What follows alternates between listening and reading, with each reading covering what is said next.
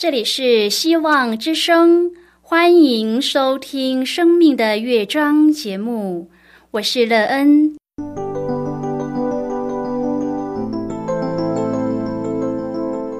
当世界告诉你一切没有盼望，人们对你说你已经没有机会，别忘了，上帝会为你开启一扇窗，上帝的手。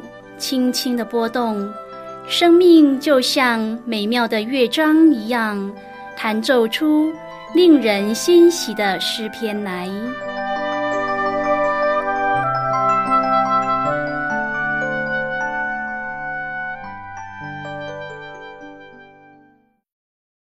亲爱的听众朋友，平安！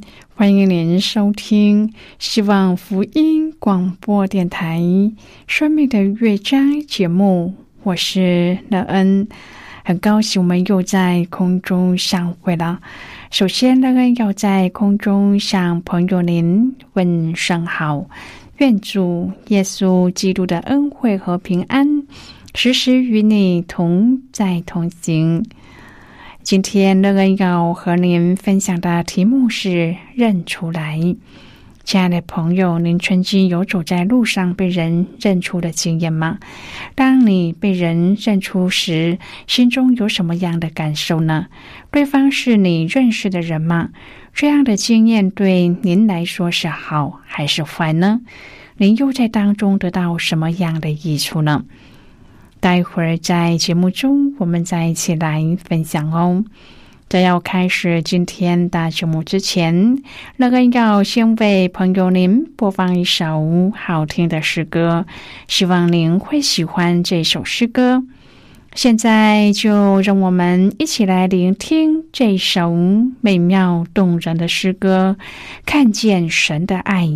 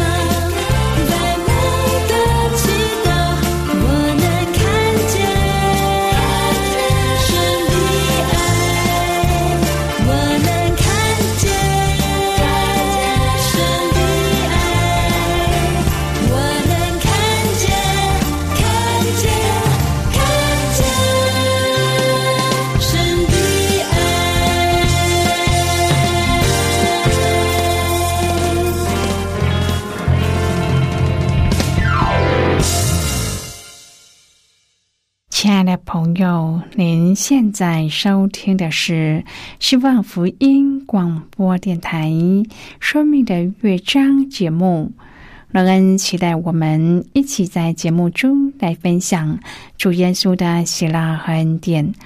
朋友乐恩曾在路上被人认出来，时隔十几年，当对方叫乐恩的名字时，还一时想不起对方是谁呢？乐恩也曾在路上认出以前的同学，不过时隔多年，对方已经不太记得乐恩是谁了。有些人的眼力很好，不管时间过去多久，总是能很快的认出自己的朋友来。如果朋友您愿意和我们一起分享您个人的生活经验的话，欢迎您写信到乐恩的电子邮件信箱。And e e n at v o h c 点 c n。乐恩希望在今天的分享中，我们可以好好的来看一看自己的生命境况。愿朋友您可以在当中看见自己生命的需要，并且找到一个可以引导自己人生方向的主宰，而有一个美好又有盼望的生命。如果朋友您对圣经有任何的问题，或是在生活中有重担，需要我们为您祷告的，都欢迎您写信来。乐恩真心希望，我们除了在空中有接触之外，也可以通过电邮或是信件的方式，有更多的时间和机会，一起来分享主耶稣在我们生命中的感动和见证。期盼朋友，您可以在每一天的生活当中亲自经历主耶和华上帝对我们的引导，使人们可以从我们的身上认出基督来，并且乐意来寻求这位生命的主，将自己的一生全然的交托在他的手中，得到一个美妙的生命。亲爱的朋友。在狱中被囚了一晚之后，彼得和约翰被带到宗教领袖和文士的面前。因着这两位使徒的教导，当时有更多人相信了耶稣。然而现在，彼得和约翰却要站在反对耶稣的宗教领袖面前。这些宗教领袖们以为把耶稣钉十字架后，就再也没有烦恼了。现在他们要想尽办法令彼得和约翰闭口。因此就恐吓他们，但是他们也知道一件奇妙的医治神迹真的开始了。任何一个到圣殿的人都知道那人是瘸腿的，现在他已经被医好了。宗教领袖们不相信瘸子的医治是因为耶稣的关系，但是他们认为彼得和约翰有这样的胆量是因为耶稣的缘故。这些领袖视彼得和约翰为没有学问的小民，他们只不过是渔夫。彼得和约翰熟识加利利海，但是对工会的领袖们却一无所知。今天我们要一起来谈论的是认出来。亲爱的朋友，宗教领袖们说彼得和约翰跟过耶稣是什么意思呢？这和他们的胆量有什么样的关系？使徒们现在知道耶稣所说的和所应许的都是真的，他们相信借着主的灵，耶稣是仍然与他们同在的。因此，在他们所做的神迹启示当中，我们都清楚的看到，彼得、约翰和当时的众信徒都是曾经跟过耶稣的人。蒙上帝选召的工人，必可以发现上帝选召他的印记。虽然这些印记有些是在他蒙召之前已经显明，有些是在他应召以后才显明，但是在他们的身上必有上帝选召的印记，这是确定的。正好像一个得救的基督徒，在他的身上必定有得救的表现一样。使徒行传二十六章第十九节，这一节经文是保罗追溯自己蒙召经历的情形。所谓那从天上来的意象的含义，不只指肉眼所能看见的意象，也是包括了对上帝的工作、对世上的灵魂的呼声。当然，不是每个人都要肉眼看过异象才是上帝所选召的人。但是，每一个蒙召的工人都必定对上帝的工作有一次属灵的看见，不像一般人只对上帝的工作觉得需要工人那样，乃是深深的受神灵的感动，觉得自己对上帝的工作有不能推卸的责任，责无旁贷。而且这种感动历久不衰，难以抑制，正好像先知以赛亚听见上帝的声音说：“我可差遣谁呢？谁肯为我们去呢？”就说：“我在这里，请差遣我。”朋友，这是从心灵当中的回应。圣经中“蒙召”的这个词有两方面的用法，一方面是指得救的经历说的。例如，主耶稣说：“凡劳苦担重担的人，可以到我这里来，我就使你们得安息。”或是彼得前书第一章十五节说：“那招你们的既是圣洁，你们在一切所行的事上也要圣洁。”彼得前书二章第九节说：“唯有你们是被拣选的族类，是有君尊的祭司，是圣洁的国度，是属上帝的子民。要叫你们宣扬那招你们出黑暗入奇妙光明者的美德。这些招都是指得救的人，都必定有一次特别看见是罪人的经历，就是第一步的蒙召。”是上帝把我们从世界当中召出来的。朋友蒙召另一个意义是指人在上帝的工作方面得着上帝的呼召。使徒保罗常在书信的开端称自己为奉召做使徒的，就是工作方面的蒙召。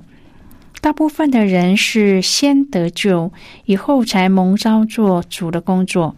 但是也有人得救和蒙召是同时的，他在认识基督的同时，也领受了上帝的呼召。摩西有清楚的蒙召经历，甚至一再拒绝上帝的呼召，而终于降服。新约十二使徒是主所设立差遣的。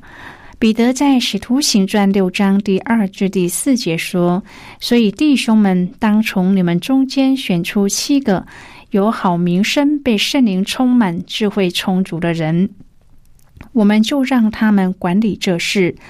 但我们要专心以祈祷、传道为事。彼得的话明显的把传道人所应专心的和一般信徒分别出来。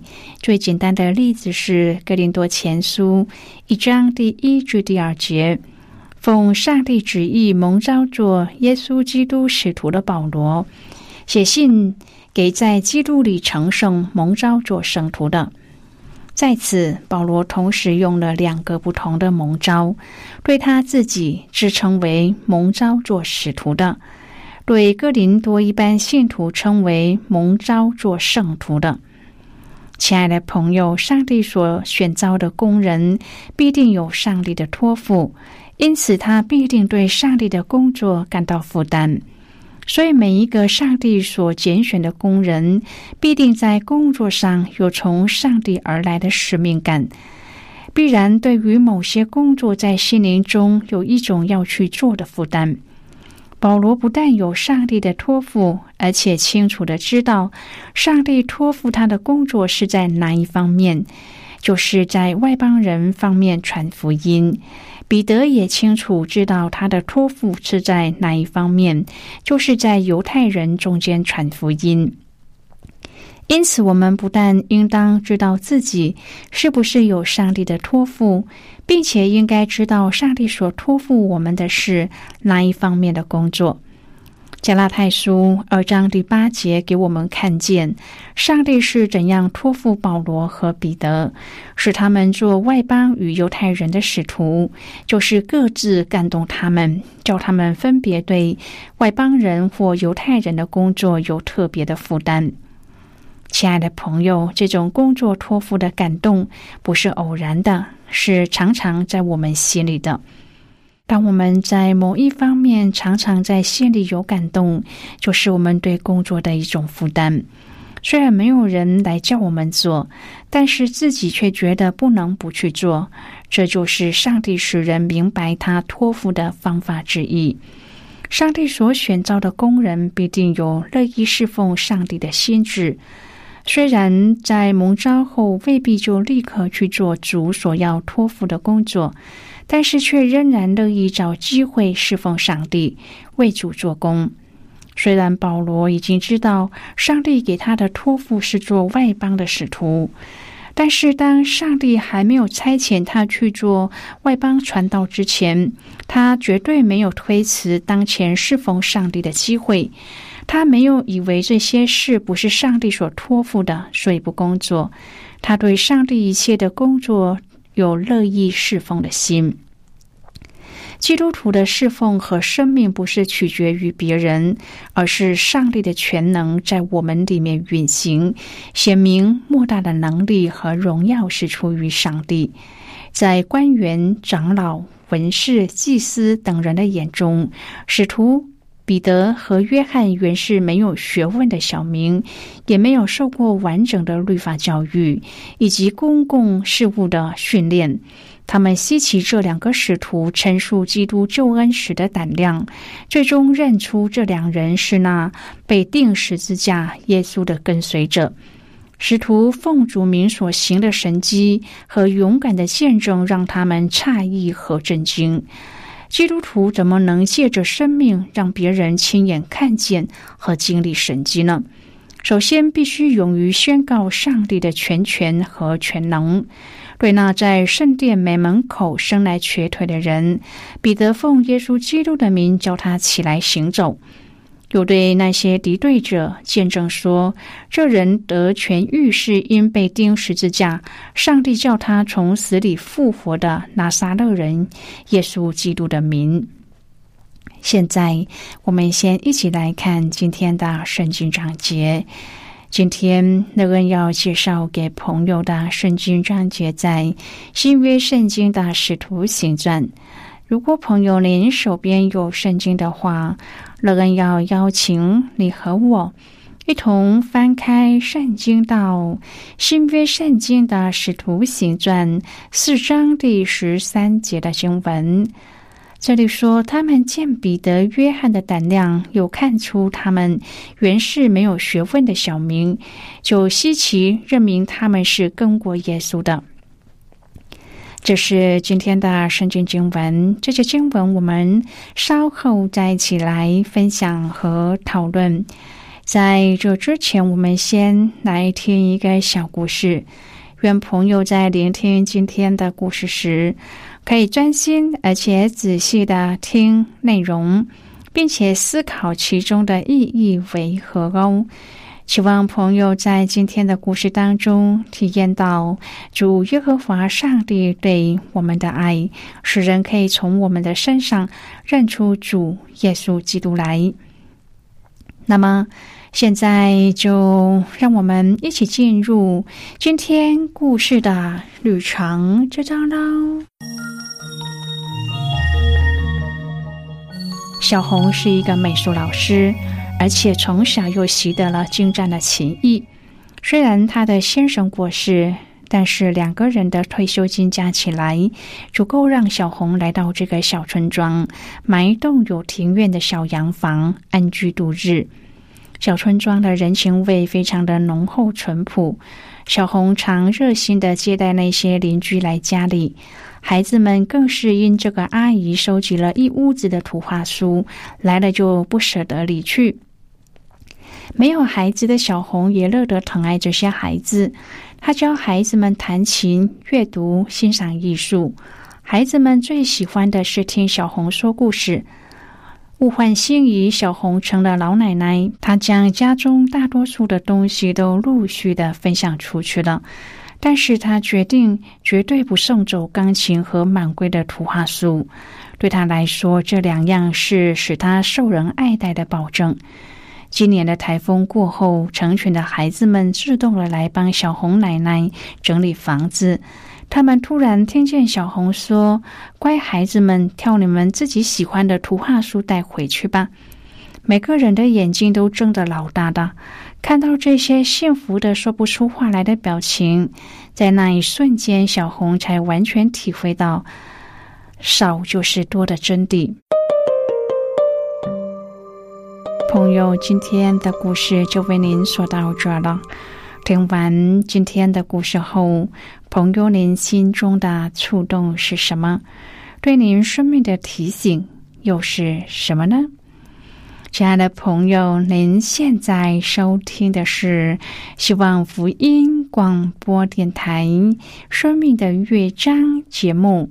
我们非常欢迎您来信和我们分享您生命的经历。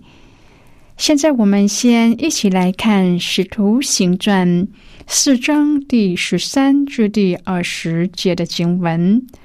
这里说，他们见彼得、约翰的胆量，又看出他们原是没有学问的小民，就稀奇，认明他们是跟过耶稣的。有看见那治好了的人和他们一同站着，就无话可驳。于是吩咐他们从公会出去，就彼此商议说：“我们当怎样办这两个人呢？”因为他们诚然行了一件明显的神迹，凡住耶路撒冷的人都当知道，我们也不能说没有，唯恐这事越发传扬在民间，我们必须恐吓他们，叫他们不再奉这名对人讲论。于是叫了他们来，禁止他们总不可奉耶稣的名讲论教训人。彼得、约翰说：“听从你们，不听从上帝，这在上帝面前合理不合理？你们自己酌量吧。我们所听见、所看见的，不能不说。好的，我们就看到这里。亲爱的朋友，跟过耶稣的人，生命当中只有一个认定，就是除他以外，别无拯救。”因为在天下人间没有赐下别的名，我们可以靠着得救的。跟过耶稣的人也会忠于上帝。朋友，基督徒的生命要见证上帝的作为，要让人能看出是跟随基督的人，因为我们原是他的工作，在基督耶稣里造成的。亲爱的朋友，您现在正在收听的是希望福音广播电台《生命的乐章》节目。我们非常欢迎您写信来，来信请寄到乐恩的电子邮件信箱，and e e n at v o h c 点 c n。最后，我们再来听一首好听的歌曲，歌名是《我的家要荣耀主》。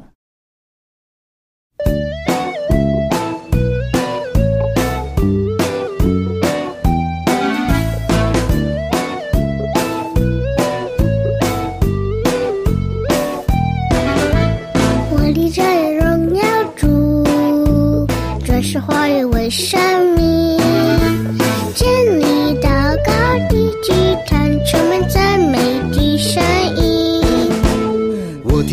敬拜主，乐意侍奉耶和华，活出基督的生命，充满感恩的声音。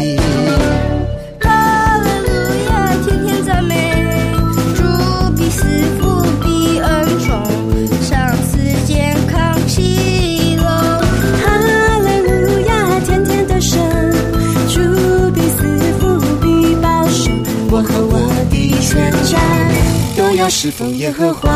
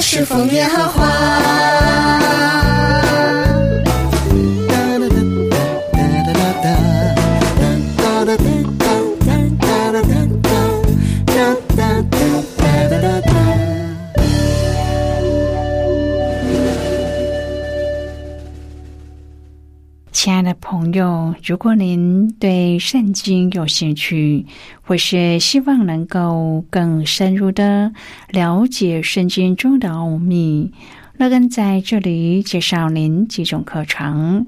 第一种课程是要道入门，第二种课程是丰盛的生命。以上两种课程是免费提供的。如果朋友您有兴趣，可以写信来。来信时，请写清楚您的姓名和地址，这样我们就会将课程寄给您的。亲爱的朋友，谢谢您的收听。我们今天的节目到此就要告一个段落了。我们同一时间再会。最后，愿上帝那从天上倾倒而下的福分，天天都充满你。上帝祝福你和你的家人。我们下次见了，拜拜。